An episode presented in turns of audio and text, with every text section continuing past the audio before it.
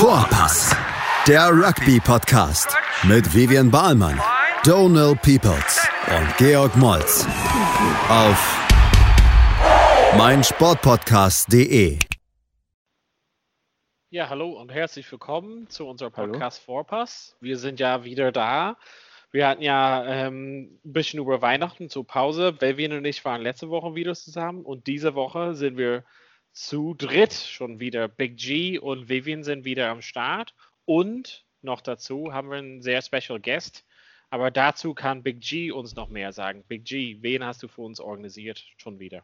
Wir haben Hendrik heute organisiert, der äh, ein Buch herausgegeben hat, äh, Rugby in der DDR, und ähm, das auch zum Teil mitverfasst hat. Und ich habe das, glaube ich, gesehen, irgendwie auf einem Facebook-Post oder so, vielleicht vom DRV. Und ich dachte mir so, oh, Rugby in der DDR, das äh, hatten wir auch schon mal angedacht, dass wir darüber einen Podcast machen. Und da habe ich halt ähm, Henrik angeschrieben und er hat sich dankenswerter bereit, dankenswerterweise bereit erklärt, heute als Gast hier zu sein, um uns ein paar Minuten Einblicke zu geben über ähm, das Buch, was er geschrieben hat. Ähm, Henrik, herzlich willkommen. Willkommen. Hallo. Hallo, danke, dass du da bist. Ähm, fang doch mal ganz kurz mit deiner äh, Biografie an. Ganz, wie bist du zum Rugby gekommen? Wo wohnst du? Alter, wer bist du? Einen ganz kurzen Einblick geben, deine Verbindung zu Rugby Deutschland. Also ich bin 1949 geboren, also schon etwas betagter und äh, bin mit 16 Jahren zum Rugby gekommen, habe in Berlin habe in Amerika ein bisschen American Football gespielt, auf der, in der Straße. Also nicht mit der Schutzkleidung, sondern nur so.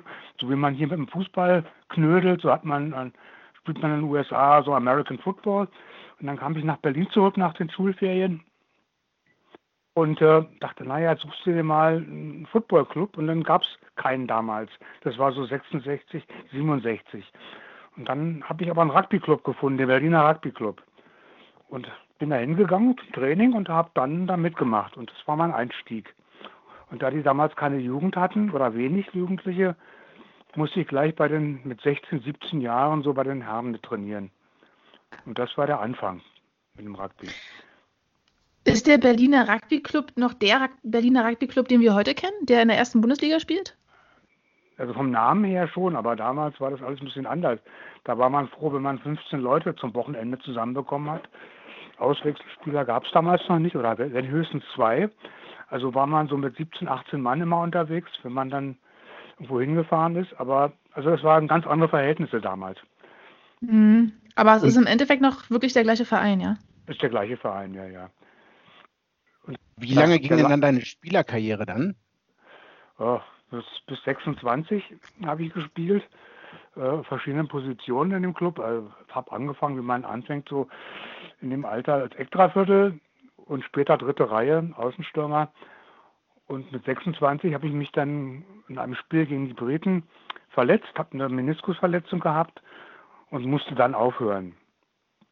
Und mit der Verletzung wollte ich aber trotzdem beim Rugby bleiben irgendwie und habe dann schon bald angefangen, äh, Kinder zu trainieren beim BRC. Sie hatten eine C-Schülermannschaft und war dann der C-Schülertrainer für, ein, für zwei Jahre ungefähr.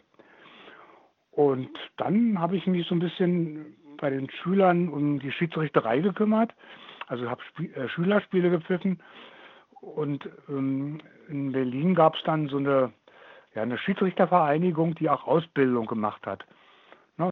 Mhm. Hab gemacht und habe dann mit denen äh, also als später bis zur C2-Lizenz als Schiedsrichter dann mich da hochgearbeitet.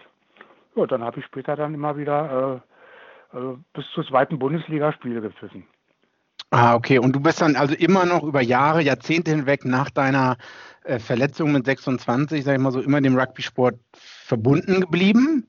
Mhm. Ähm, und dann 2018 fand ja der äh, allgemeine deutsche Rugby-Tag oder wie hieß es nochmal? Ja, ah. Nee, also die Geschichte, also die, die Sportgeschichte ging ja noch ah. weiter auf einer anderen Ebene. Der Berliner Rugby Club ähm, war dann noch an der Freien Universität engagiert.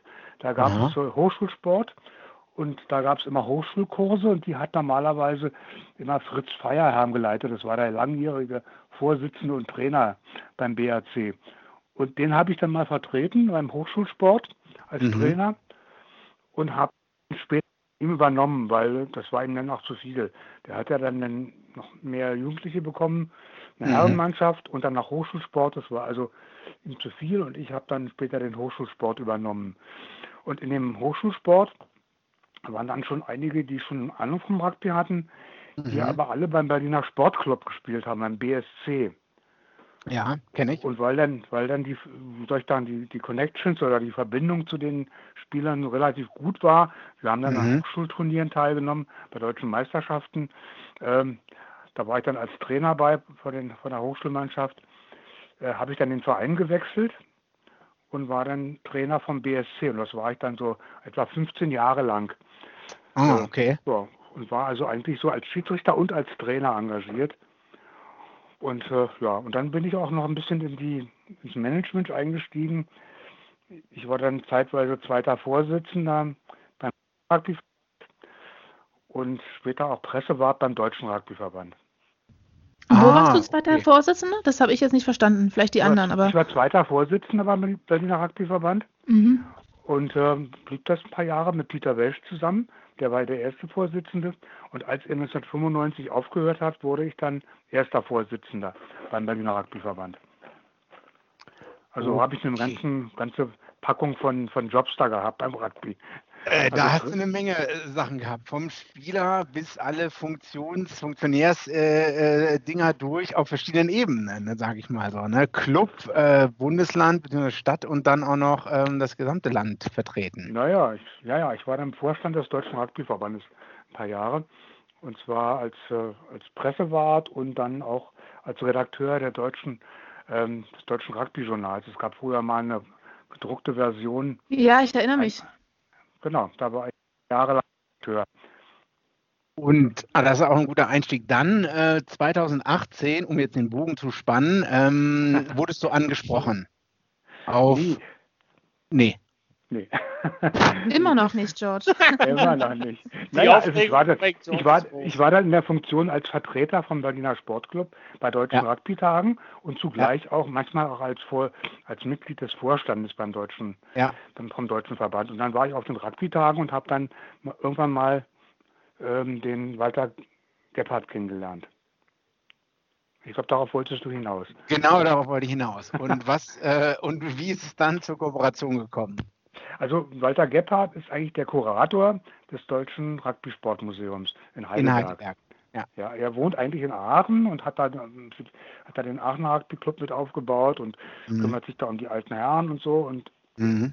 ist aber eigentlich vom SC Neuenheim und Heidelberg und ist der Kurator des Museums und hat in beiden Städten dann gewirkt. Also und er hat immer zu den Rugby-Tagen ja nicht immer, aber ein paar Mal dann Ausstellungen gemacht. Also er hat dann Plakate vor, ausgestellt oder Dokumente zu bestimmten mhm. Themen vom, des Rugby-Sports. Und da kamen wir ins Gespräch und unterhielten uns über seine Projekte und so. Und dann kamen wir mal auch unter anderem auf das Thema, naja, da nähert sich bald so ein Datum, 30 Jahre ist es her, dass sich ähm, der Deutsche Rugby-Sportverband der DDR aufgelöst hat, nämlich 1990. Mhm.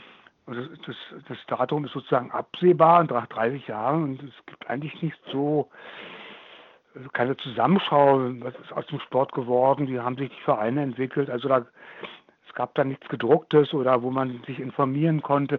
Ja, es gibt, ja, es gab ein Buch damals von Klaus-Peter Bach aus Heidelberg, der hat eine tolle Geschichte geschrieben, 100 Jahre deutscher Rugby-Sport. Da ist mhm. DDR-Sport äh, nimmt dann ziemlich große, große Kapitel ein. Also das ist das Einzige, was es gibt, aber das Buch gibt es auch nicht mehr, ist vergriffen. Insofern, wenn man sich über den Rugby-Sport in der DDR informieren will, ist es ja nicht einfach. Also dann ist man ja. so, ja, dann sucht man. Viel akribische Sucharbeit, wo einem Google wahrscheinlich nicht mehr so viel weiterhelfen wird. Naja, es gibt bei Wikipedia ja. ein paar Einträge, die sind gar ja. nicht so schlecht, aber es ist bald erschöpft. Wenn man dann wissen will, dann wird es schwierig. Okay. Ja, und ja. Und äh, das war 2018, ne? Und ihr hattet gesagt, okay, 2020 nähert sich das 30-jährige Jubiläum. Ähm, und wie ging es dann weiter? Naja, wir, uns ist dann klar geworden, ähm, dass es auch ein Alterungsprozess ist. Das heißt also, die Zeitzeugen, die Menschen, die, die Entwicklung des DDR-Rugby-Sports begleitet haben, also ihn aufgebaut gepflegt haben, daran gearbeitet haben, ihn weiter aufrechtzuerhalten und auch international äh, eine Rolle zu spielen, ähm, die wären natürlich auch nicht jünger. Und äh, also wurde es Zeit sozusagen mal zu gucken, wen gibt es da, wer hat da mitgewirkt, wer war wichtig in der Zeit. Und, ähm, und man merkt ja auch, wenn die Leute nicht mehr da sind oder nicht mehr ansprechbar sind, mit denen verschwinden dann auch so, so Belege, Quellen, also mhm. Dokumente, ähm, Auszeichnungen, Programmhefte, Erinnerungen. Das irgendwann mal, ja, sind, wir halt nicht mehr da. Oder auch die, die anderen, die Zeitzeugen sind dann nicht mehr da. Und es wurde auch wirklich Zeit, also so finde ich, ähm, Gespräche zu führen und Informationen zu sammeln. Also alte Rugby-Fotos von, von den Vereinen aus der DDR zu suchen, zu sammeln oder Dokumente oder auch mit den Leuten ins Gespräch zu kommen. Mhm. Ja, und das war sozusagen der Ansatzpunkt. Also die Frage ist, äh, mit wem reden wir? Wen gibt es da? Wer, wer kann uns da gut Auskunft erteilen? Mhm. Wer ist da kompetent? Wer hat da viel miterlebt vom Anfang, also so, so weit zurückgehend wie möglich? Und ja, dann kam man natürlich sofort auf den ersten Vorsitzenden, der lange Jahre lang den DDR-Rugby-Sport als Vorsitzender betreut hat. Das ist der ja. Gerd Scham. Ja. Und äh, ja, also das war sozusagen der erste Gesprächspartner, den wir da hatten. Ähm, welche Fragen, was waren denn so eure Kernfragen, wo ihr angefangen habt, sag ich mal so, äh, die euch interessiert haben, die im Vordergrund standen, die ihr beantwortet haben wolltet, sage ich mal so, unabhängig von den Akteuren dann. So, was, was waren so die drei, vier, naja, fünf Kernfragen? Naja, die, also diese, diese Veröffentlichung, die wir da geplant oder gemacht haben, ähm, die hat sich weniger so den enzyklopädischen Anspruch gestellt. Also mhm. viele Veröffentlichungen sind ja so Auflistungen von äh, Anzahl der Länderspiele, Anzahl ja, der, genau. wie viele Meistertitel, wie viele Nationalspieler, wer hat wie, viel, hat wie viele Länderspiele gemacht. Also diesen Anspruch hatten wir da nicht. Das hat der Klaus-Peter Bach damals schon ganz toll gemacht. Ähm, wir haben ein bisschen was davon äh, aus dem Buch übernommen, aber die Hauptfragen waren andere. Also die Frage ist, wie kam man überhaupt in der DDR zum Rugby-Sport? Das, mhm. ja, das war ja noch weniger verbreitet in der DDR als, in, als, in der, als im ehemaligen Westdeutschland, als in der BRD, wie man früher so schön gesagt hat. Mhm. Es gab ja viel mehr Clubs im Westen als im Osten, aber ist die Frage, wie kam man überhaupt auf die Idee, diesen Sport zu betreiben? Und wenn man so eine Minderheitssport, eine Minderheitensportart hat, wie kann man es über Wasser halten? Und, und was waren die Widerstände, gegen die man da kämpfen musste? Und, und wie hat man das trotzdem geschafft, äh, ja. am Leben zu erhalten, neu zu gründen und sogar internationale Wett Wettbewerbe und Anerkennung zu erringen? Also an, bei internationalen Wettbewerben teilzunehmen oder auch in, in der technischen Kommission der, des, Inter des Europäischen Rugbyverbandes. Da hat die DDR ja auch Leute entsandt in diese Kommission. Und das war ja wichtig auch. Und, also, und, und, vor allem auch, was hat die Leute angetrieben? Wie kamen sie zum Rugby? Wie mhm. wurden sie Rugby-Verrückte sozusagen, die, die zum großen Teil auch ihr Leben dieser Sportart gewidmet haben? Und wie haben sie die ganzen Widerstände, die es da gab, oder waren die Schwierigkeiten? Es gab ja nicht nur Widerstände, es gab ja auch Förderung, es gab auch Unterstützung. Mhm, Aber mhm. es ist natürlich für so eine Sportart, die nicht olympisch in der DDR war, ja, nicht so genau. einfach. Genau. Ja, und das, das waren sozusagen unser unsere Herangehensweise auf der einen Seite und zum anderen hat uns dann auch noch interessiert, dann kam ja die Wende 1989, mhm. war die Frage, wie haben die das erlebt, die, die, die Sportkarten in der DDR? Was ist da mit denen passiert? Wie hat sich das alles verändert, ihre Sichtweise, ihre Arbeitsverhältnisse, also beruflich, aber auch sportlich natürlich? Und zum Teil sind die Mannschaften ja auch zerfallen dann und viele sind abgewandert, entweder aus beruflichen Gründen oder sind an, zu westdeutschen oder zu Westberliner Vereinen gegangen. Mhm. Also es gab schon einen ganz großen Aderlass in im DDR-Rugby. Okay, das waren also die Kernfragen, ja, danke. Und ihr habt angefangen mit Gerd Schahn, der äh, selbst bis ins hohe Alter noch selber gespielt hat, äh, Anfang der 2000er Jahre sogar noch äh, in der Altherrenmannschaft in äh, Brisbane gespielt hat. Ähm, ich würde jetzt erstmal ganz kurz eine Pause machen und dann nach der Pause auf die, An auf die Interviews eingehen und die Anfänge vielleicht in der DDR. Dann ähm, seid gespannt, liebe Zuhörer. Bis gleich bei Vorpass. Herzlich willkommen zurück äh, bei Vorpass. Wir sind hier im ähm, zweiten Teil.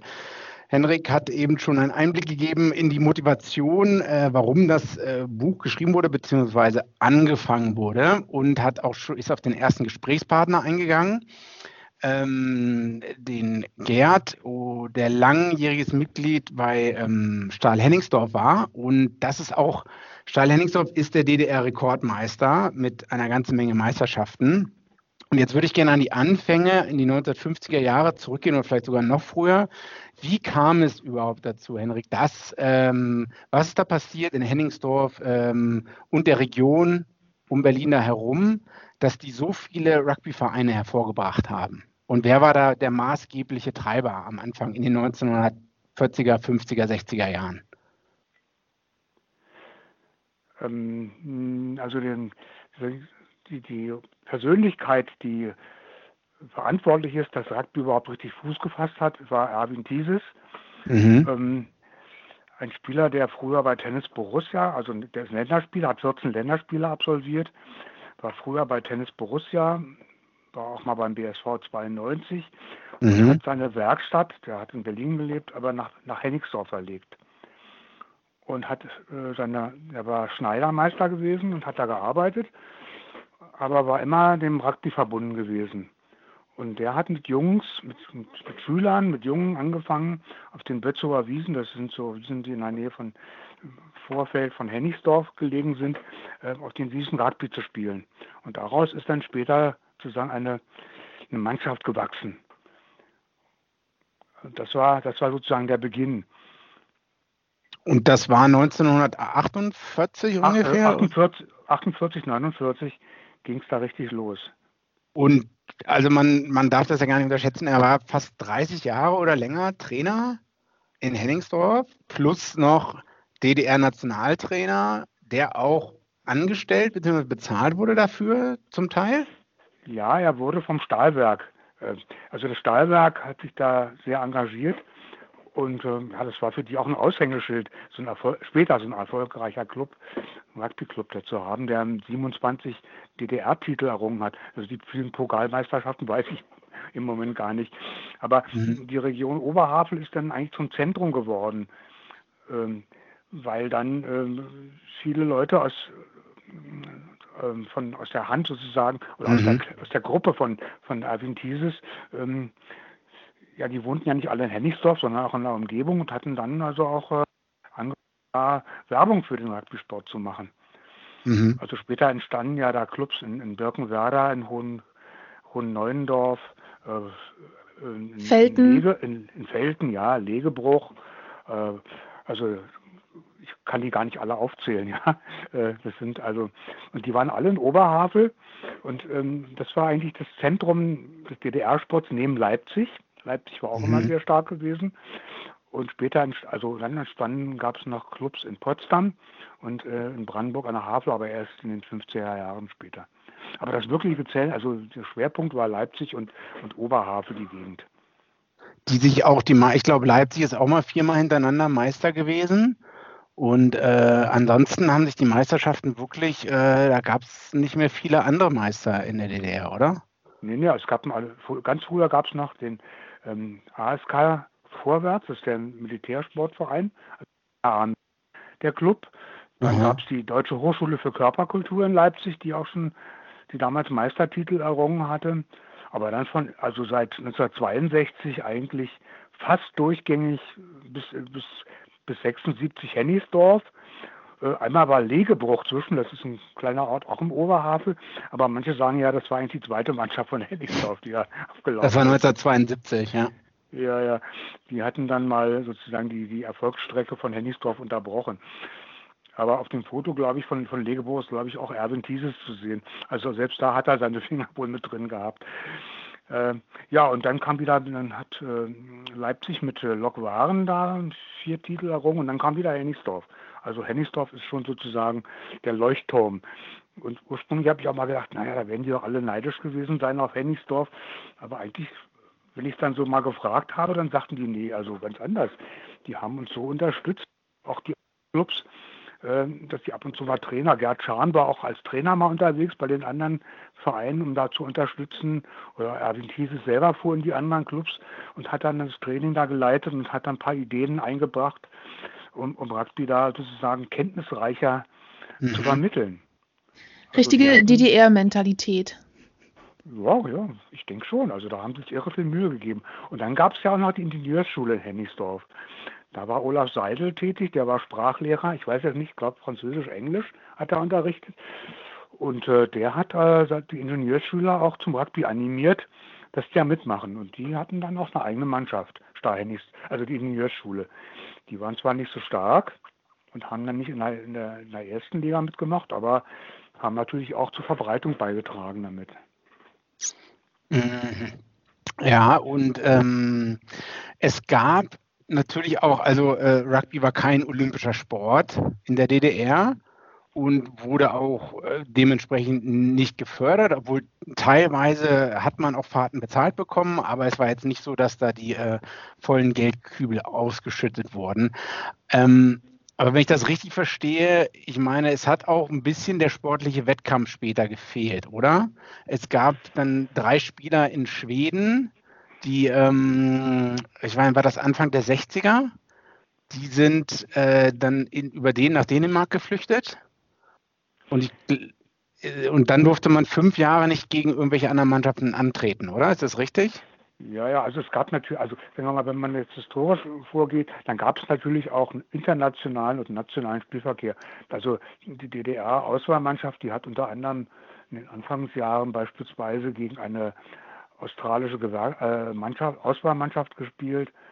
Dann haben sie gegen eine französische Gewerkschaftsauswahl. Das war 51 gegen die Australier und ab 55 gegen die französischen Gewerkschaften. Das waren schon internationale Kontakte. Und äh, mhm. das war schon ganz gut. Und bis 61, bis zum Mauerbau, gab es auch immer wieder Kontakte mit Westberliner und West- und westdeutschen Mannschaften. Also da mhm. gab es schon sozusagen Austausch über den, den Tellerrand hinaus. 61 wurde es natürlich schwerer und dann an, als die drei Spieler dann aus äh, Schweden, aus Malmö, also mhm. da, war, da war ein Turnier ähm, gegen Polen, gegen Schweden und ich weiß nicht, gegen noch eine Mannschaft, gegen Rumänien, glaube ich. Ähm, das war 64 gegen Dänemark, Polen, Schweden und doch und Rumänien. Also mhm. nee, Rumänien haben sie in Görlitz gespielt. Aber es ging in Malmö gab es drei Länderspiele und da sind die drei abgehauen und äh, ja, einer ist nach Bodo Hirsch, ist nach Westberlin gegangen, mhm. einer ist nach Hannover gegangen und der andere ist auch zu Siemensstadt, glaube ich, gegangen. Also das hat, wie du gesagt hast, schon äh, Konsequenzen gehabt. Dann wurde, wurden Spiele gegen das Kapitalist, gegen Mannschaften des kapitalistischen Auslandes also gestrichen. Und es hat dann auch so andere Einschränkungen gegeben. Aber das berichtet ja dann, ich habe also meistens nachgefragt bei den Interviews, äh, welche Folgen das hatte. Und sie hatten dann schon die Interviewpartner schon beschrieben, also das, was das für Konsequenzen hatte. Aber vor allem, wie gesagt, der internationale Spielverkehr war dann stark unterbrochen worden dadurch. Was natürlich sehr schade ist und bestimmt nicht der Rugby-Entwicklung äh, förderlich war. Ja. Zudem werden wahrscheinlich Rumänien, Bulgarien, Polen, äh, also die sozialistischen Länder da äh, mehr Förderung erhalten haben, habe ich glaube ich irgendwo gelesen, oder? Das hat mehr Förderung ja. erhalten generell als äh, Rugby in der DDR, was auch nicht dazu beigetragen hat, dass äh, man ja. vielleicht wettbewerbsfähig war. Also Rugby in, in Rumänien hat ja an allen St anderen mhm. gehabt als in der DDR. Die waren einfach stärker aufgestellt, ähm, stärker verbreitet, bessere Förderung. Also das war für die, Rugby war in Rumänien schon, schon eine ganz wichtige Sportart gewesen in den anderen Ländern, was ich so ge gelernt habe aus den Gesprächen, war, dass sie zum Teil auch private Förderung hatten. Ich glaube, die Polen hatten jemand, der große Fleischfabriken sein eigen nannte oder sagen wir mal, da großen Einfluss drauf hatte und äh, da den, den Polen den Rugby-Sport gefördert hat. Und in, in, in der CSSR war, waren wohl, war wohl die Autoindustrie, also Tatra, die, die, die Werke, die, die Autoindustrie hat da wohl äh, Unterstützung geleistet. Also es war nicht so einfach für, für die DDR-Mannschaft, da immer äh, standzuhalten. Das waren schon schwere sportliche Begegnungen gewesen. Okay, ja, das kann ich mir vorstellen. Ähm, Was, ich meine, wenn wir jetzt schon mal ein bisschen weiter nach vorne gehen und vielleicht über die Wiedervereinigung sprechen, was, äh, wie ist dein Eindruck von den Gesprächspartnern, sage ich mal so, was da passiert ist und wie haben die es empfunden, sage ich mal so? Kannst du das in wenigen Worten, Sätzen zusammenfassen? Ja, das ist schwierig. Es war schwierig. Ich glaube, ähm, in der DDR, da viele Mannschaften hatten höhere Erwartungen gehabt. Mhm. naja, jetzt sind wir ein kleiner Verband. Wir hatten, glaube ich glaube, es waren so, zu, kurz vor der Wende waren ungefähr 18 oder 20 Sportgemeinschaften vorhanden in der DDR. Mhm. Und im Westen waren das so, ich glaube, 70 oder 90, so in der Größenordnung zumindest. So der, also so ungefähr. Also viel wesentlich größer. Und dann hat man natürlich gedacht, naja, wir, wir schließen uns diesem Verband an, wir werden vereint sozusagen, mhm. ein großer Verband und wir kriegen dann mehr Unterstützung und ja. das war dann aber nicht leider der Fall, weil der, der, Deu der, der Deutsche Rugbyverband mit Hofer war nicht so, so gut aufgestellt. Der musste mhm. ja auch äh, immer kämpfen um, um seine Positionen. Und, äh, und die Vereine waren auch nicht so riesig groß und es gab auch viele sehr kleine Vereine. Äh, und also die, man, ich glaube, man war auch sehr enttäuscht manchmal, dass da nicht mehr rübergekommen ist. Also sozusagen, es gab auch einen Zeitungsartikel, den wir abgedruckt haben. Ja. Da war die Überschrift schon relativ vielsagend. Äh, kommt, ob nur moralische Hilfe aus dem Westen kommt. Äh, und das war wohl alles. Und dann ähm, hat natürlich auch Henningsdorf, glaube ich, ähm, gehofft, gleich äh, in die oberste Spielklasse aufzusteigen, aber sie mussten sich dann aber erst in einer Qualifikationsrunde bewähren. Mhm. Ich glaube, das hat auch ein bisschen zu Verärgerung denn geführt, dass sozusagen der, der, der Rekord-DDR-Meister sozusagen von unten anfangen muss, sich äh, in die oberste deutsche Spielklasse hochzuspielen. Also sie haben es ja auch geschafft dann, aber ja. Umweg, ne, durch eine Qualifikationsrunde. Und das war, also es war, ja, also so, so richtig gut aufgestellt oder, oder aufgenommen hat man sich dabei wohl nicht gefühlt. Ähm, und äh, es tauchten also auch, auch die DDR-Nationalspieler, äh, spielten in der, in der deutschen Nationalmannschaft zunächst keine große Rolle. Da gab es nur ganz wenige, die sozusagen da am Anfang gleich mitmischen konnten. Bei den Junioren war das anders. Relativ frühzeitig haben dann DDR-Junioren auch in der, in der Juniorenauswahl für ganz mhm. Deutschland gespielt. Aber in der, in der, in der Herrenmannschaft war das am Anfang nicht so. Also das war äh, Peter Welsch, das ist der Berliner Vorsitzende zu der Zeit gewesen. Ähm, das ist äh, ein ehemaliger, also immer noch BSV-Mitglied. Ja. Aber er war, er war Vizepräsident des Deutschen Rugbyverbandes und hat äh, die Gespräche äh, zusammen mit ähm, Sportfreunden aus der DDR geführt, für, um, um diese beiden Verbände zu vereinen. Mhm. das war ja auch nicht ganz so einfach.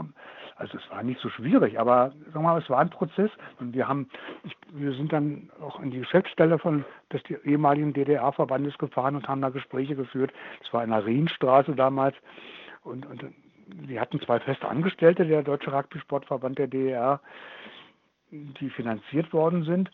Und äh, naja, die konnten dann aber auch nur für kurze Zeit beim, beim Deutschen Rugbyverband weiter beschäftigt werden. Also es sind so Enttäuschungen, sowohl auf persönlicher Ebene als auch auf, auf äh, regionaler mhm. oder sagen wir mal auf organisatorischer Ebene stattgefunden haben. Ne?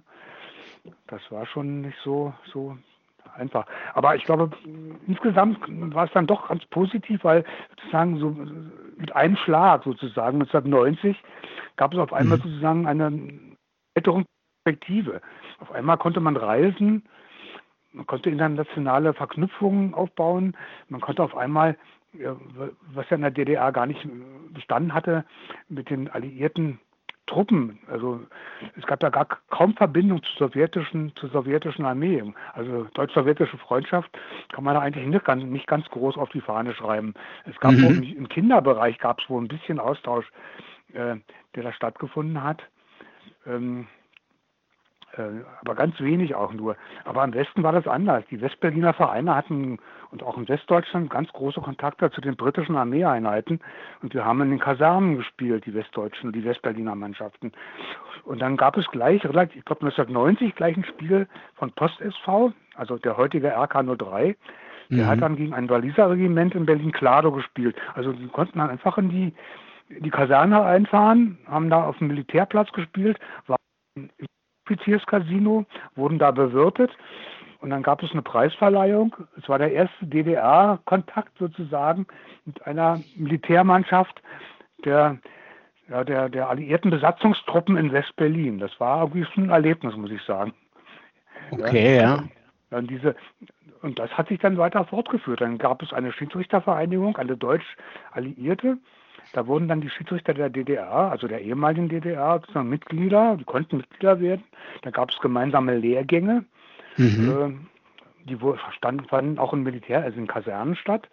Also das war, da gab es also eine französische äh, Einheit hat da gespielt, eine amerikanische Rugby, es gab zwei amerikanische Mannschaften hier in Westberlin, äh, ungefähr sieben oder, oder acht britische Mannschaften, also je nachdem, welche Regimenter da waren. Es gab auch immer nur Regimenter, die Fußball gespielt haben, also Rundball. Aber mhm. wir hatten auch immer Eliteeinheiten der britischen Armee, die Pausen machten, wenn sie Militäreinsätze hatten, die kamen dann oft nach West-Berlin. Und das waren oft äh, Waliser Regimenter. Und, und in Wales ist Rugby nur wirklich immer noch der Nationalsport Nummer eins. Und wenn die in Berlin waren, dann war das immer also wirklich hochklassiges Rugby, was hier geboten wurde. Und das war dann eine neue Erfahrung auch für die DDR-Mannschaften. Also Hennigsdorf hat also viel auf dem Berliner Maifeld gespielt, gegen den Stadium Rugby Football Club oder gegen die Welsh Guards oder die Schotten oder die Iren, die hier waren. Also das war schon eine Erweiterung der Perspektive. Also sowohl, mhm. wie soll ich sagen, sowohl Sport, sportlich, ja. von der Anforderung her, aber auch, auch von einem kulturellen Zusammenhang. Ja, man, es war eine ganz andere Perspektive, die man plötzlich hatte. Ich hatte mal vielleicht noch eine Frage. Du, du hast ja gerade erwähnt mit dem sportlichen Teil. Also hast gesagt, wahrscheinlich organisatorisch war es halt irgendwie komisch, die, also beiden Länder da zusammenzuführen oder was verloren ging mit, mit äh, Henningsdorf muss von unten sozusagen anfangen. Ähm, wie war es hat sportlich für die Spieler an sich, die quasi diese also geschlossene Liga unter sich gespielt haben und dann plötzlich, wie du auch gesagt hast, in, in, also nach der Wende dann war es hat viel mehr äh, Mannschaften. Wie war es für die Leute? Also die haben sich mit anderen Leuten dann messen können. Wie war quasi diese Vereinigung sozusagen? Also das fanden alle großartig, sowohl die Briten fanden das ganz toll, dass sie auch, also in Westberlin gab es ja eigentlich nur vier, manchmal fünf Vereine äh, Berlin, also Deutsch, deutsche Vereine. Es war ja auch nicht viel äh, im Grunde genommen West-Berlin.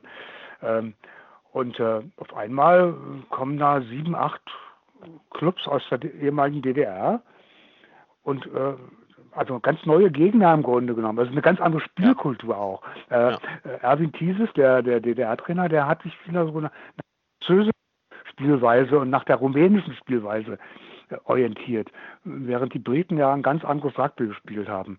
Also viel, viel sturmbetonter, ja. äh, also nicht so French Flair mäßig, sondern das war ein bisschen sehr, sehr ruppig, äh, ja, erste Reihe hart und ja. ja, ja. Sturmgetriebenes wie England. ja, ja. Und dann müssen, darf man nicht vergessen, das sind äh, oft Berufssoldaten gewesen, die Briten. Also ob die nun verletzt waren oder nicht, die hatten da wenig äh, Hemmung oder so. Mhm. Dann sind die halt ins Hospital gekommen, wenn sie sich verletzt hatten. Das haben die dann nicht so. Aber wenn man im Berufsleben steht und vielleicht einen Job sucht oder so, dann guckt man schon, ob man, äh, wie hart man in so ein Spiel reingeht. Ne? Das ja. waren schon kleine Kultur, soll ich sagen, spielkulturelle Unterschiede. Aber es hat nichts gemacht. Ich denke, es waren haben alle, also eigentlich war es eigentlich eine ganz schöne Zeit gewesen. Ja, äh, die Engländer hatten auch oft die, die Mannschaften eingeladen hinterher zur dritten Halbzeit ins Casino ja. und das kostete nicht viel Geld damals. Das war ja alles subventioniert. Also es war eine, eine nette, aufregende Zeit. Äh, ja. mein, der, mein Club, der Sportclub, wir haben relativ früh Kontakt aufgenommen zu Potsdam. Da gab es die Pädagogische Hochschule. Die hat später fusioniert mit dem Polizeisportverein, was heute ähm, der USV Potsdam sozusagen ja. Nachfol der Nachfolgeclub ist.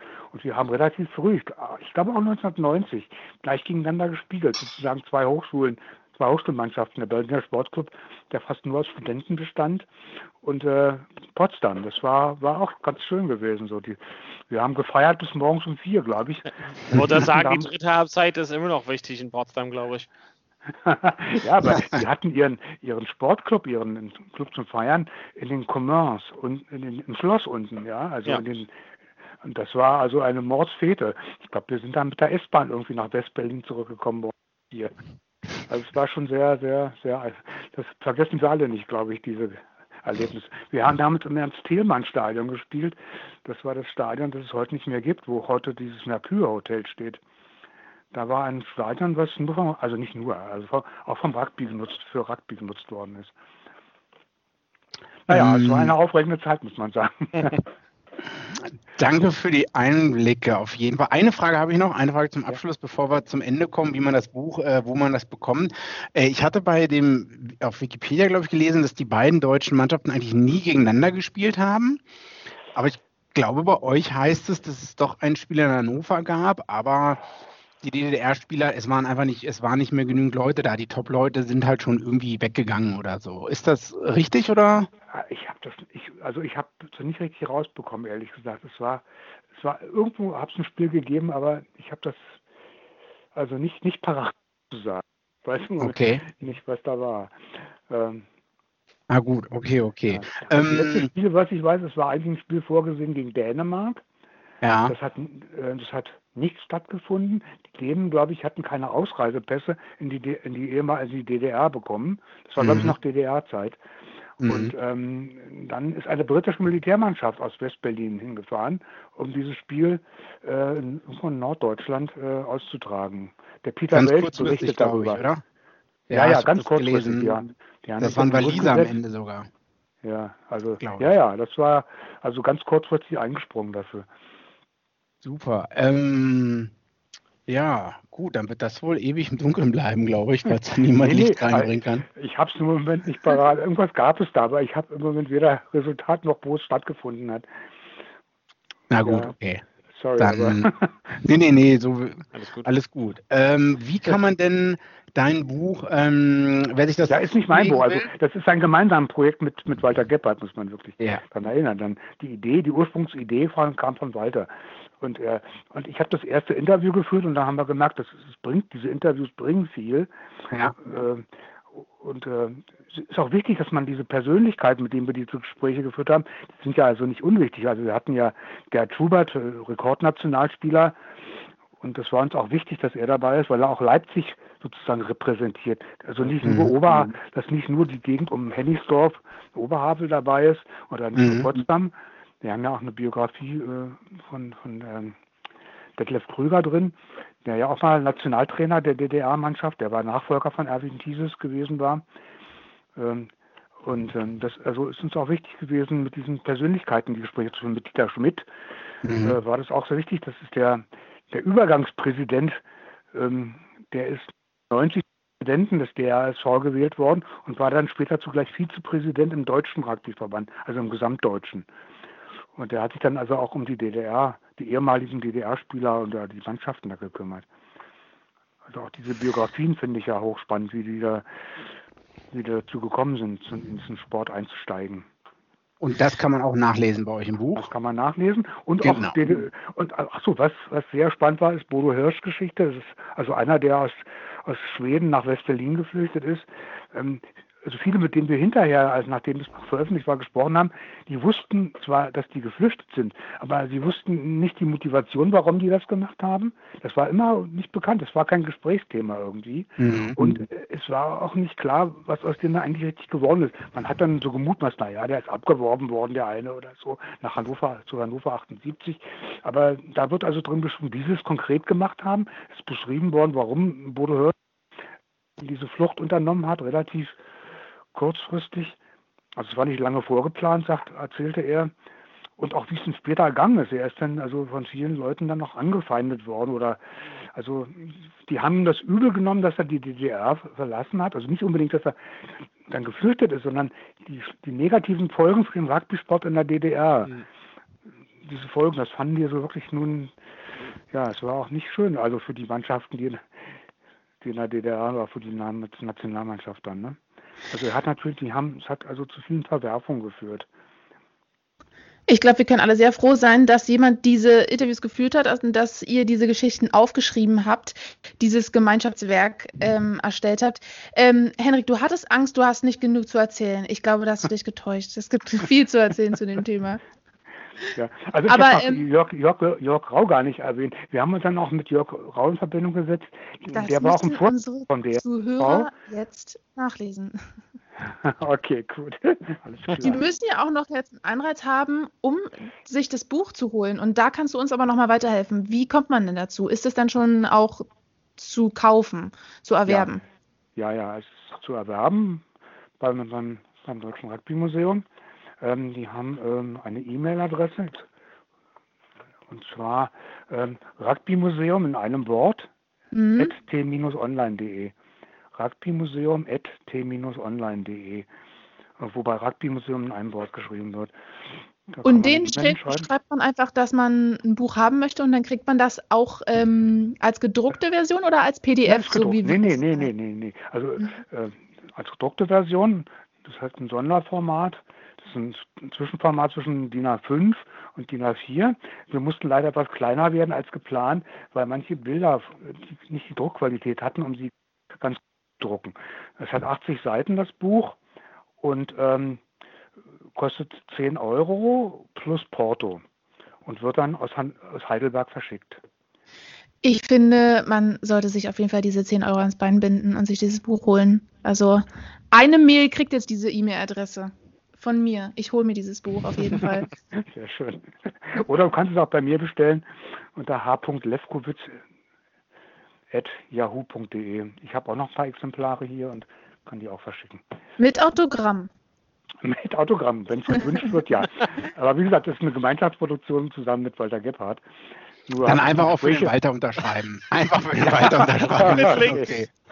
okay, gut. Ja. Ja, vielen lieben Dank für die Zeit auf jeden Fall. Also äh, wie, äh, wie, George gesagt hat, es auf jeden oder wie wir ihn auch gesagt haben, das ist halt auf jeden Fall locker die Zeit gefühlt. Ähm, vielen lieben Dank für die Einblicke und äh, dass du für uns die Zeit nehmen könntest. Okay, prima. Danke. Freut mich. Auch für Damit beenden wir die zweite, zweiten Teil von Vorpass und hören uns wahrscheinlich wieder. Bis dann bei Vorpass. Wie viele Kaffees waren es heute schon? Kaffee spielt im Leben vieler eine sehr große Rolle. Und das nicht nur zu Hause oder im Café, sondern auch am Arbeitsplatz. Dafür gibt es Lavazza Professional. Kaffee am Arbeitsplatz, der genauso lecker schmeckt wie in eurem Lieblingscafé. Die perfekte Kaffeelösung für jede Art von Unternehmen. Klein, mittel, groß. Ihr habt auf jeden Fall einen Kaffee, der schmeckt. Die richtige Motivation für eure Arbeitstage. Alle Infos zu Lavazza Professional findet ihr auf lavazzapro.de mit allen Kaffeelösungen für euer Büro. Ja, willkommen zurück zu unserer abschließenden Runde. Vielen Dank an Henrik für die für die tolle, tolle Infos und Informationen. Ähm, ja, Big G, Vivian, Big G, erstmal vielen Dank für die ganze Orga dahinter. Natürlich sehr, sehr nett von dir, ähm, dass du es organisiert hast, in deiner Freizeit natürlich. Ähm, ich fand es auf jeden Fall mega spannend. Also ich hatte vorher so irgendwie bisschen Angst, wo es halt hingeht oder wie, worüber wir halt wirklich am besten die Details rauskitzeln können. Aber der Hendrik war so ein tolles Gesprächspartner, dass es äh, ein sehr einfaches Gespräch war, oder? What a guy. What a lad. What a lad. Der hat echt viel zu ähm, erzählen. ja, ich, ich wusste schon, ich meine, wenn man halt ein ganzes Buch schreibt über dieses Thema, dann wird man schon was zu, äh, zu erzählen haben, sage ich mal so. Auch wenn er jetzt nicht aktiv als äh, Spieler in der DDR da war. Ähm, ja, ich, ich denke, wir hätten auch noch eine Stunde länger sprechen können, über einzelne mhm. Themen noch tiefer legen können, aber das äh, wäre dann ausgeartet. Ähm, ist, glaube ich, eine gute Sache, wer auch immer sich ein bisschen für Rugby interessiert. Ähm, die, diese Ausgabe dafür 10 Euro plus Porto über die T-Online-E-Mail-Adresse zu beziehen. Kann ich nur jedem empfehlen, ich habe es auch schon gelesen. Und das ist auch ja. ein Stück deutscher Rugby-Kultur. Genau, wir haben schon mal so einen Blick reingeworfen. Da sind auch wirklich starke Bilder drin von den alten, von den Rugby-Mannschaften aus der DDR mit so Oldschool-Trikots. Da ist zum Beispiel auch das Foto drin, was ähm, von dem alten DDR-Nationalmannschaftstrikot, was auch bei uns im Clubhaus hängt, beim ah, RK ja, Berlin. Ja. Ähm, also es ist echt so ein bisschen deutsche Rugby-Geschichte, ähm, die man sich zu Hause ins Bücherregal stellen kann. Ähm, und ich glaube, was auch nochmal so spannend ist, was ihr schon angedeutet habt, oder ihr beide auch, diese, ähm, diese Fluchtgeschichten auch teilweise, ne? Also man hat da nicht nur da diese Rugby-Geschichte, sondern auch diese DDR-Geschichte wirklich. Ähm, und das ist auf jeden Fall, da haben wir, da sind in dem Buch echt ein paar ähm, krasse Stories drin, was manche Spieler und Sportler da damals so getrieben haben. Ja, auf jeden Fall lohnt sich. Ähm, haben wir vielleicht noch im Anschluss ein, zwei andere Themen. Wir, wir haben nicht mehr so viel Zeit, die, die Uhr tickt. Aber ähm, Vivian, du hattest noch ein, zwei Nachrichten aus der Frauen, äh, Frauenrugby-Welt. Ja, die habt ihr ja auch mitbekommen, äh, dass es einmal wieder ähm, oder wieder, ne? Also vor, vor kurzem haben wir darüber gesprochen. Ja. Da gab es einmal diese Aktion ähm, I am enough des der deutschen oder nicht der deutschen, sondern der Rugby-Frauen ähm, auf der Welt sozusagen. Ähm, und jetzt gibt es wieder einen Hashtag, der viral gegangen ist, nämlich ähm, Hashtag ICare. Und das ging ja echt in den sozialen Medien total wieder durch die Decke, berechtigt, denn ähm, Eleanor Snowsill, wenn ich den Namen richtig ausspreche, eine walisische Nationalspielerin und Spielerin von Bristol, ähm, hat gepostet, dass die Six Nations der Frauen verschoben werden. Ja. Ähm, aufgrund der Pandemie, dass auch die englischen Premiership-Spiele der Frauen ähm, erstmal für ein paar Wochen ausgesetzt werden und verschoben werden müssen. Und dann kriegt sie halt so auf Twitter, glaube ich, so Kommentare dazu. Ähm, ähm, who cares about it oder sowas. Also wer kümmert sich darum, ob jetzt diese. Frauenspiele verschoben werden. Und dann hat sie so einen Post aufgesetzt und hat gesagt, ey, genau jemand wie du, der jetzt dazu kommentiert, ist ja jemand, der sich der sich genau um sowas schert, weil du könntest einfach weiter scrollen, aber nein, du machst dir die Mühe und machst das Kommentar hier. Ähm, und das hat total Anklang gefunden bei Rugby-Spielerinnen weltweit. Jeder hat jetzt Bilder gepostet mit dem Hashtag ICare. Ähm, und ja, damit wird einfach mal wieder so gezeigt, ne, wie, was eigentlich immer noch so für den Kopf herrscht, so ähm, Frauensport, wer, wem interessiert es eigentlich, aber eigentlich, dass dann solche Hashtags, solche ähm, Aktionen so durch die Decke gehen, zeigt auch, dass ähm, Frauenrugby schon ein großes Thema ist. Ja, definitiv. Ähm, Du hattest ja auch gesagt ähm, zum Thema wieder bei den Frauen, ähm, Siebener Liga, wolltest du auch da eine Info füllen, Hot off the Press Info? Ja, liefern? genau. Also es hängt alles immer gerade mit der Pandemie zusammen. Ähm, wir hatten letzte, letzte Woche Donne ultra lange darüber gesprochen, wie das jetzt nun aussieht. Ja. Sollten diese Wettkämpfe stattfinden? Was, mit, was ist mit den Six Nations? Wie läuft das ab, wenn die verschoben werden? Jetzt habe ich es gerade schon gesagt, die Frauen Six Nations werden verschoben auf ähm, Frühling oder Sommer. Da clasht es dann aber wieder wahrscheinlich mit der Frauen Rugby WM, die dieses Jahr stattfinden soll. Die soll losgehen am 18. September. Das heißt, wohin will man diese Six Nations verschieben? Ja. Ähm, da sind die Mannschaften dann auch irgendwann in der Vorbereitung zu der Weltmeisterschaft. Die können ja nicht in der Six Nations spielen, was ein ultra krasses Turnier ist, wo die in Topform sein müssen, wo es Verletzungen geben wird, wo man Verschleiß hat, die man auskurieren muss. Da kann man ja nicht so einen, so einen kurzen Abstand nur zur Weltmeisterschaft haben.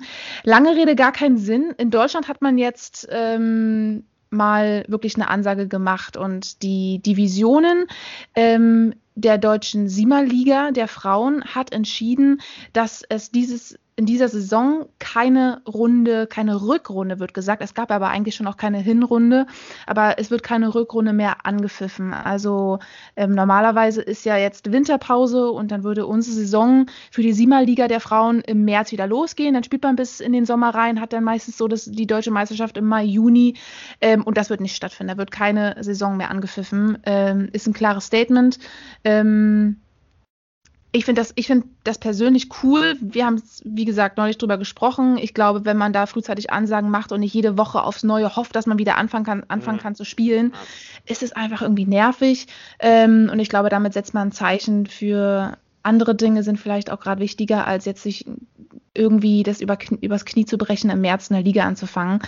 Was halt irgendwie angedacht ist, dass, ähm, wenn es die aktuelle Lage erlaubt, dass man vielleicht mal dann an einem Wochenende ein Spiel macht jetzt zum Beispiel hier, ich spreche mal für Berlin, dass man sich mit ein oder zwei anderen Mannschaften trifft, vielleicht mal im Sommer und vielleicht mal ein kleines Turnier macht, aber ohne dass man durch die ganze Republik reist. Ja, ja. Ähm, vielleicht erstmal nur im Touch-Rugby-Bereich, dass man diesen Kontakt nicht da hat. Da wird jetzt auch ja. schon ganz viel ge darüber gesprochen, dass Kontaktsport so äh, gefährlich sein sollte. Ich glaube, so ähm, grundsätzlich sind kreative Lösungen hat erwünscht, dann wenn es halt irgendwie abzusehen ist, wann, wann theoretisch solche Sportarten im Armaturenbereich möglich sind. Ne? Mhm.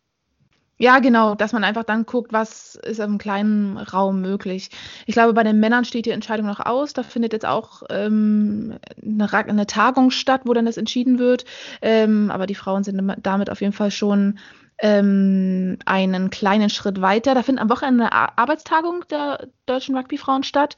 Ähm, und auch interessant, nur eine kurze Erwähnung, ähm, dass äh, dort nochmal ähm, über eine Arbeitsgruppe gesprochen wird, die zum Thema Transgender zusammenkommen wird. Denn der Deutsche Rugbyverband, nee, der, der Deutsche, nee, der Weltrugbyverband, jetzt habe ich es, ähm, hat ja letztes Jahr im November entschieden, dass Transgender-Frauen nicht im Profisport ähm, mitmachen dürfen. Also eine Transgender-Frau darf nicht im Frauenrugby mitmachen.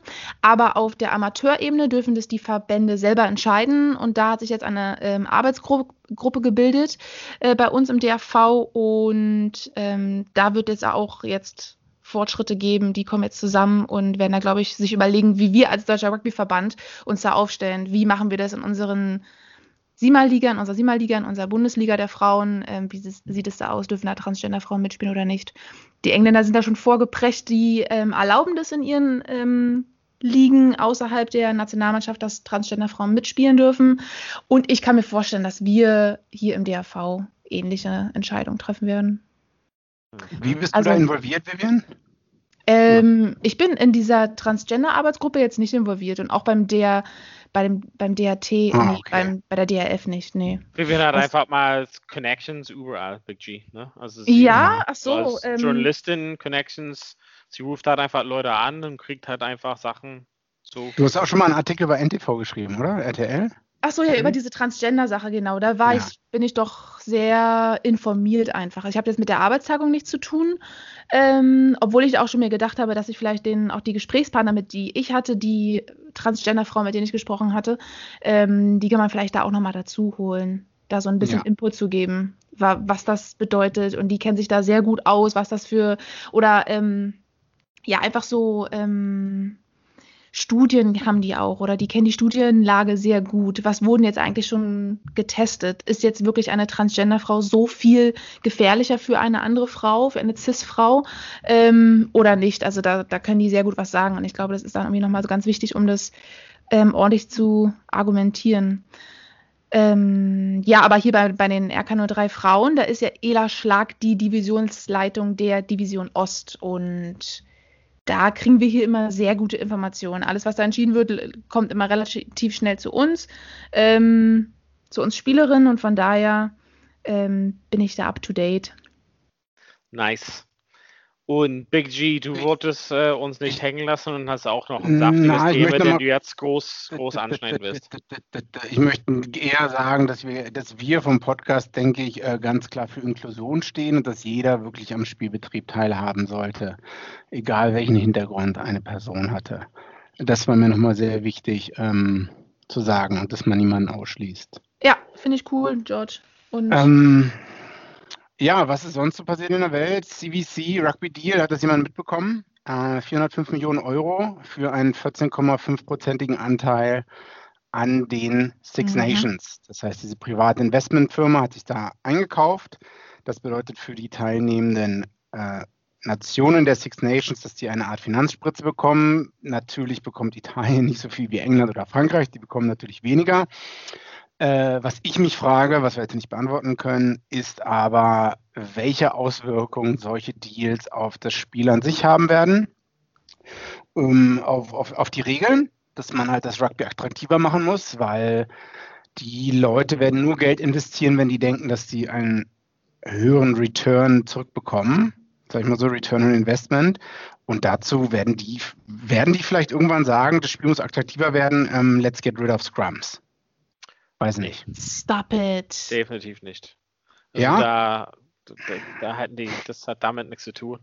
Das ist, äh, das ist, ich habe heute nicht aufgegessen, morgen regnet es äh, Theorie. Also, weil das ist halt, die kaufen sich als Teil von den Six Nations. Sie sind quasi wie eine siebte Nation dann sozusagen und haben nur an dem Sachen Anteil. Ansonsten haben nichts. Diese haben nichts an, wie Wade Rugby hat agiert die kaufen sich stückweise halt so ein und äh, deren Interesse ist halt natürlich Sachen hat durch, ähm, ja, wahrscheinlich kann ich mir nur zumuten, Pay-TV zum Beispiel hat deren Geld zurückzuholen oder da zu sehen, dass Fußball zum Beispiel weltweit ähm, ja, mit Fernseherrechte sehr, sehr große Umsätze hat, umschlägt.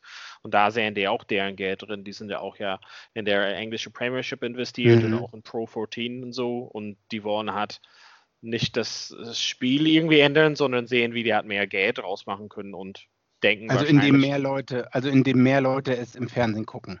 Nee, de, ja, also indem also, mehr Leute es im Fernsehen gucken, wofür die bezahlt haben, schätze ich mal. Das wäre halt meine ja, Behauptung.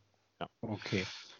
Aber es ist ja so, dass World Rugby an sich auch schon daran interessiert ist, das Rugby immer attraktiver zu machen. Und deswegen wären ja auch erstens attraktiver zu machen, aber vor allem auch sicherer, verletzungsunanfälliger sozusagen, um es dadurch auch für neue Generationen attraktiver zu machen. Und ich glaube, das ist eh das Interesse von World Rugby, ganz unabhängig von Sponsoren, oder? Also, dass okay. die dann nochmal einen extra Einfluss haben, ähm, ja, kann sein, nicht, aber ich glaube. Nicht direkt und kurzfristig, mhm. aber ich denke halt langfristig und. Ähm, man kann es halt wahrscheinlich, also ich würde halt sagen, bevor wir halt komplett den Rahmen springen, aber man kann es ja vergleichen mit ähm, Anfang der 90er die Änderung von Sky Television zum Beispiel zum Fußball Premiership in England, was das verändert hat. Also da war diese First Division verändert zu der Premiership, wie wir es heutzutage kennen vom Fußball oder nicht. Ähm, mhm. Und das hat einfach die ganze Welt, also das hat einfach mal, die durfte Fußball, die durften damals Fußball vermarkten und dann hast du es nicht mehr 15 Uhr am Samstags gesehen, sondern die haben einfach mhm. mal gesagt, okay, es macht Sinn, Freitagabend ein Spiel zu haben, Samstagabend, mhm. Samstagtag super, Sonntagstag super, Super Sunday, vier Spiele hintereinander und solche Sachen.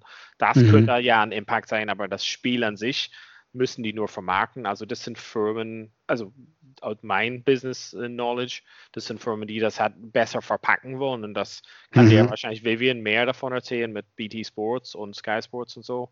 Ähm, aber das ist deren Job, das sexy zu machen sozusagen und um das an mehr Leute zu verticken. Donald, okay. das hast du sehr gut erklärt, finde ich.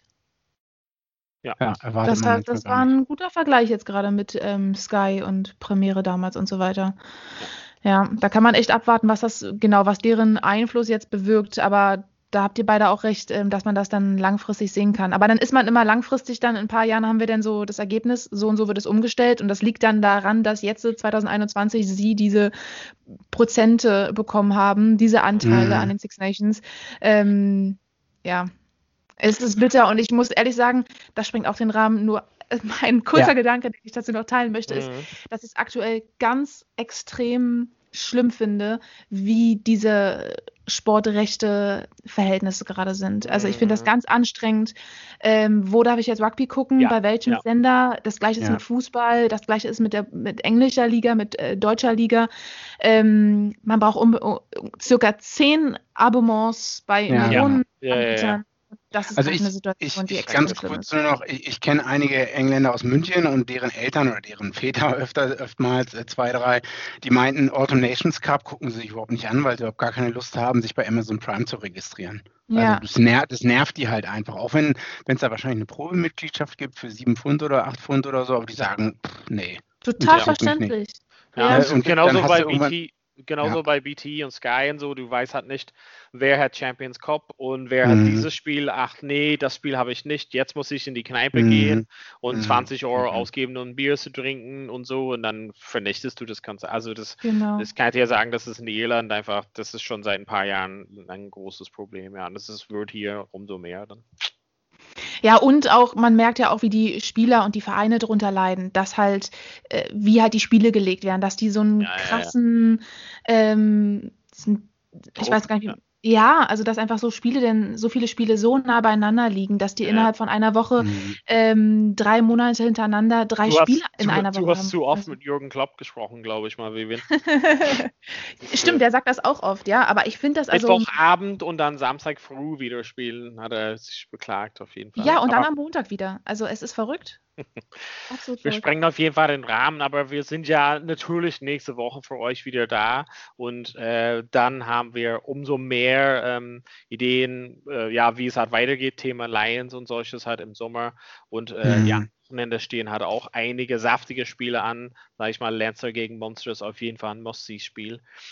für euch zu Hause äh, muss es heute wohl reichen. Für uns, äh, wir müssen auch ins Bett gehen und äh, uns äh, ja, auf Wiedersehen sagen.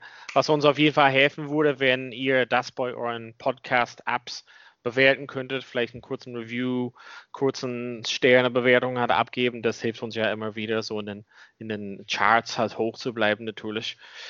Genau, aber ansonsten diese Stelle, Big G, wunderschöne Arbeit heute Abend, fand ich toll. Vivian, wie immer, wunderschön, deine Stimme zu hören und euch zu Hause immer schön, euch vorzustellen, wie ihr euch freut über unser Podcast. Herzlichen Dank fürs Zuhören und bis bald bei Vorpass. Vorpass. Ich habe mich natürlich schockverliebt, weil die war wirklich ganz, ganz klein. So begann die Mensch-Hund-Beziehung zwischen Christina und Tierschutzhund Frieda. Und wie es danach, nach dem ersten Moment der Verliebtheit, so weiterging und welche Klippen es danach zu umschiffen galt, das hört ihr in der neuen Ausgabe von Iswas Dog, dem Podcast für harmonische Mensch-Hund-Beziehungen. Iswas Dog? Mit Malte Asmus. Überall, wo es Podcasts gibt. Vorpass, der Rugby-Podcast mit Vivian Bahlmann, Donal Peoples und Georg Moltz auf meinsportpodcast.de.